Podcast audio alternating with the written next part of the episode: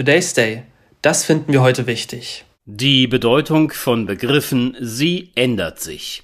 Früher bezeichnete man mit dem Wort Stoffe, die zur Herstellung von Medikamenten, Heil- oder Anregungsmitteln gebraucht wurden. So können wir es dem Lexikon der Bundeszentrale für politische Bildung entnehmen.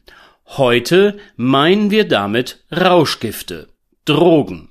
Manche sind illegal, andere hingegen frei verfügbar und ohne Mühe zu erwerben, ihr Konsum gesellschaftlich geduldet, mitunter sogar kritiklos akzeptiert oder gar mit Begeisterung befürwortet. Am Mittwoch wurde der aktuelle Suchtbericht veröffentlicht. Zusammenfassend kann man sagen, dass im Vergleich zu den Vorjahren weniger legale Drogen konsumiert wurden, aber insgesamt immer noch zu viel. Sowohl Tabakprodukte als auch alkoholische Getränke werden von den Bundesdeutschen weiterhin in großen Mengen konsumiert Zigaretten, Zigarillos, Zigarren. Sie enthalten alle das Gift Nikotin. 2022 wurden im Land 27,1 Millionen Euro für den Tabakkonsum ausgegeben. Die Verkaufszahlen von Fertigzigaretten waren rückläufig. Dafür erwarben die Menschen ein wenig mehr von dem Tabak, der für den Selbstbaukasten geeignet ist. Und während noch 22 Prozent der Männer rauchen, liegt der Anteil der Frauen bei geringeren 16 Prozent. Alkoholische Getränke 7,9 Millionen Bürger konsumieren sie in einer Art und Weise, die gesundheitsgefährdend ist.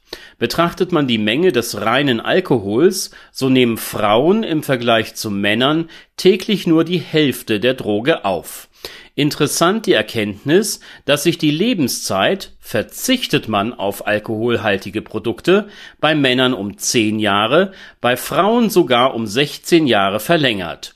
Und es kommt gar nicht so darauf an, wie viel man zu sich nimmt. Schon eine geringe Menge reicht aus, um Menschen krank zu machen. Dann gibt es da noch den Bereich der illegalen Drogen. Ganz vorne liegend Cannabis demnächst quasi legalisiert, in jedem Fall entkriminalisiert, zählt es momentan noch zu den Giften, deren Besitz und Gebrauch rechtlich stark eingeschränkt ist. Das stört die Menschen im Land tatsächlich wenig. 4,7 Millionen Erwachsene sowie annähernd 400.000 Kinder und Jugendliche konsumierten 2022 cannabishaltige Rauschmittel. Bei diesen Zahlen handelt es sich naturgemäß um Schätzungen. Müßig an dieser Stelle über legale und illegale Drogen zu debattieren.